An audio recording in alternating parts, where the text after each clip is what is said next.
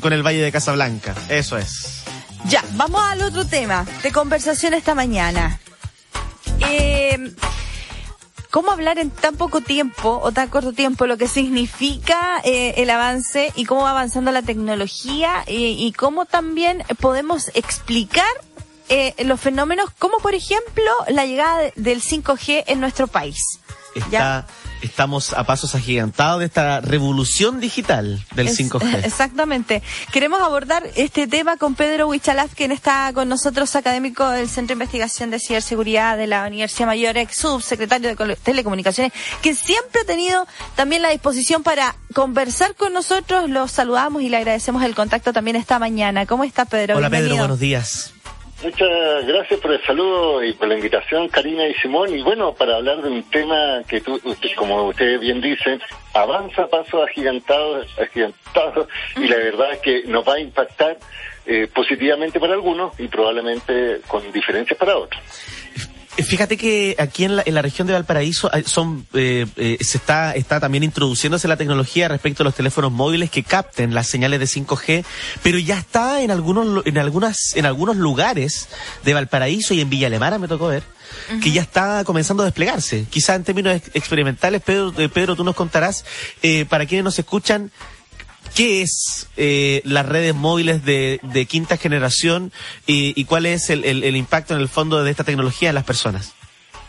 Sí, bueno, tal como tú mencionas, 5G es la sigla de quinta generación. Eso significa que han habido, cuando hablamos de 4G, 3G o 2G, son distintos tipos de tecnologías móviles que se incorporan y que tienen mejoras. Es decir, por ejemplo, cuando teníamos 2G es cuando empezamos a hablar por teléfono celular. Ya era la primera innovación. Después con el 3G empezaron a conectarse a Internet, uno podía mandar algunas fotos, videos, etcétera. Con 4G ya uno hace más expedita, uno puede tener videoconferencias, podemos comunicarnos. Y el 5G lo que, lo que están tratando de hacer es una red mucho más eh, fluida, digámoslo así, con mejores tasas de velocidad y con menos tasas de latencia. ¿Qué significa eso? Significa con menores tiempos de respuesta y permite la incorporación de tecnologías que en el 4G casi no, no, no son factibles como temas que requieran una automatización más directa. Por ejemplo, eh, manejo de vehículos a distancia, el tema de manejar algunas operaciones eh, o, o tema de telesalud, tele- telemedicina, eh, sistemas remotos que necesitan respuesta inmediata. Eso es lo que se está proyectando con el 5G.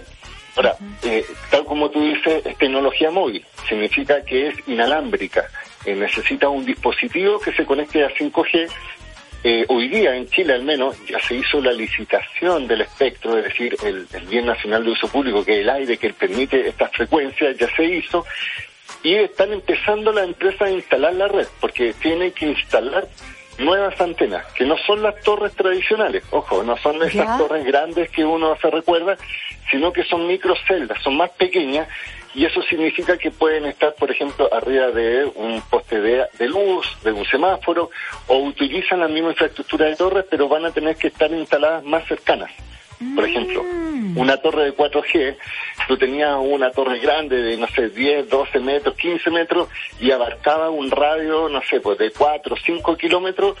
Ahora la, la red de 5G es como un, es como un Wi-Fi, es decir, eh, son eh, células más pequeñas que necesitan estar interconectadas a 200 metros entre sí y así generar una red que permite, insisto, que con tu teléfono que sea apto para 5G, porque el teléfono actual, la mayoría de la gente no tiene esa capacidad, van a tener que cambiar el teléfono si es que quieren tener esta tecnología para poder conectarse.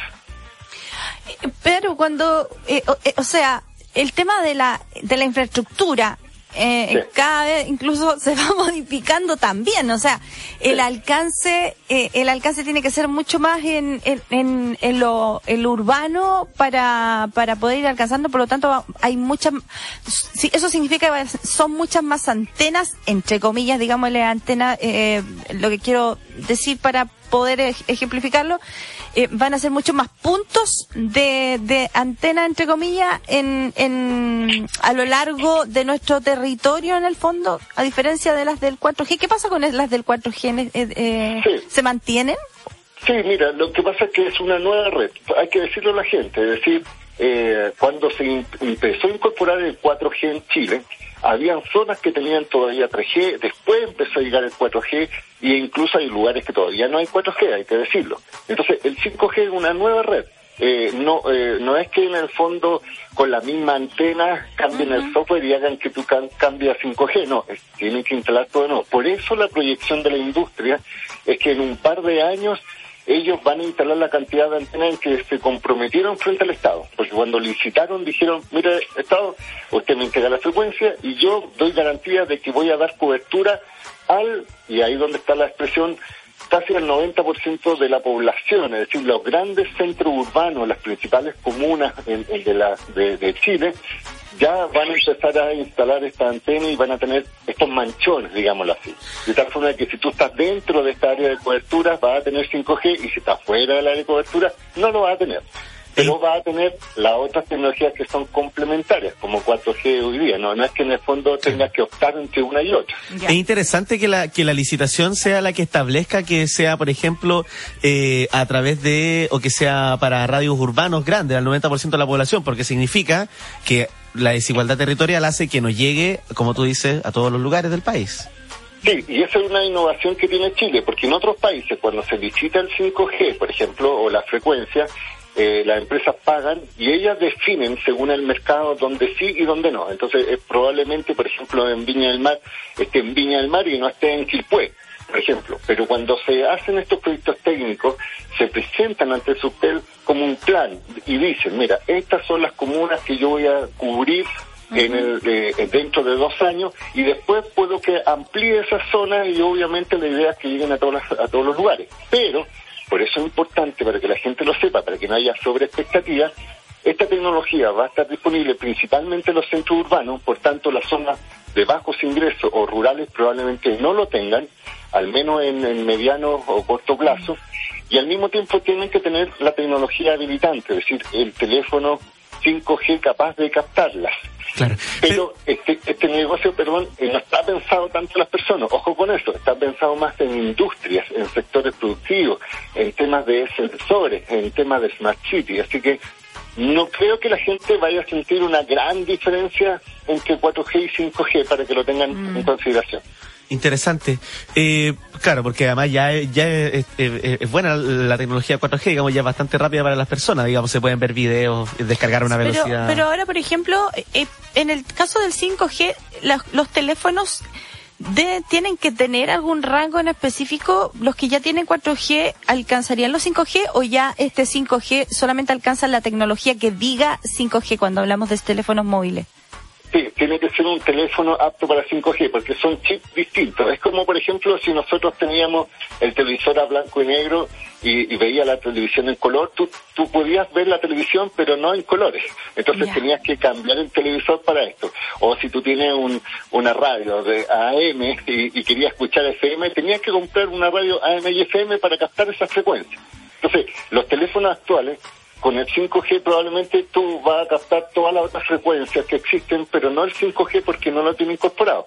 Mm. Y hay que tener mucho ojo también, porque ya este es un tema más técnico, porque el 5G a nivel mundial eh, son distintas frecuencias, entonces hay que tener un teléfono apto para las frecuencias de Chile en 5G para poder captar un 5G. Porque hay mucha gente, por ejemplo, que compra teléfonos en AliExpress que dicen que son de 5G, pero probablemente en Chile no funcionen porque no están en las frecuencias de 5G que lo venden allá. No sé si Interesante, claro, por, la banda de frecuencias son distintas para la misma tecnología. Pedro, efectivamente. Salud. una pregunta recurrente y también es, bueno despejarla. ¿Sabemos si es que el exacto, desmitificar, si es que el 5G es perjudicial para la salud de las personas?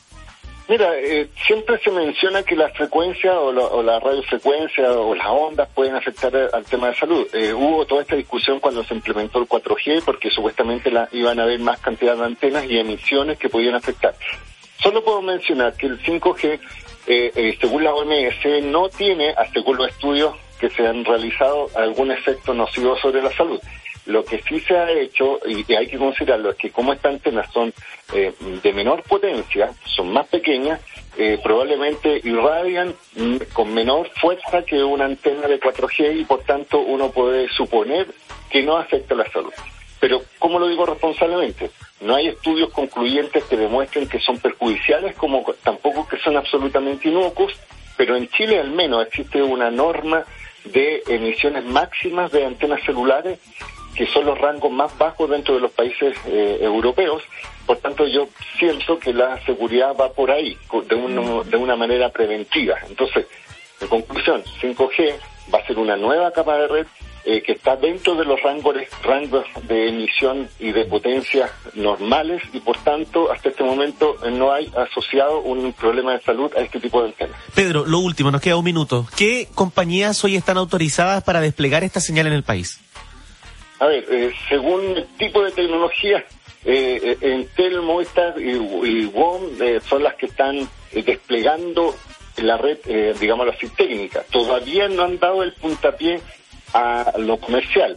Pero tengo entendido también que Claro y WOM, que, que perdón, Claro y BTR, que supuestamente se eh, juntaron para desarrollar el 5G eh, más adelante, también van a tener la disponibilidad. Lo importante son dos cosas. Que la gente sepa que cuando la autoridad regulatoria, en este caso Subtel, autorice los planes comerciales, ahí podrán ofrecer publicidad con 5G. En este momento tú puedes que capte algunas frecuencias si es que tiene el teléfono, pero eso es de prueba y no están debidamente autorizadas. perfecto. perfecto. Pedro, te agradecemos el contacto esta mañana. Muchísimas gracias por tu tiempo, como siempre. Muchas gracias. No, gracias a ustedes y, y la próxima contacto será en 5G. así es. Claro que así sí. va a ser. Así va a ser. que estés muy bien. Un abrazo. Gracias, Pedro. Chao, chao. Pedro Huichalaf, eh, con nosotros esta mañana en el Expreso Bio Bio.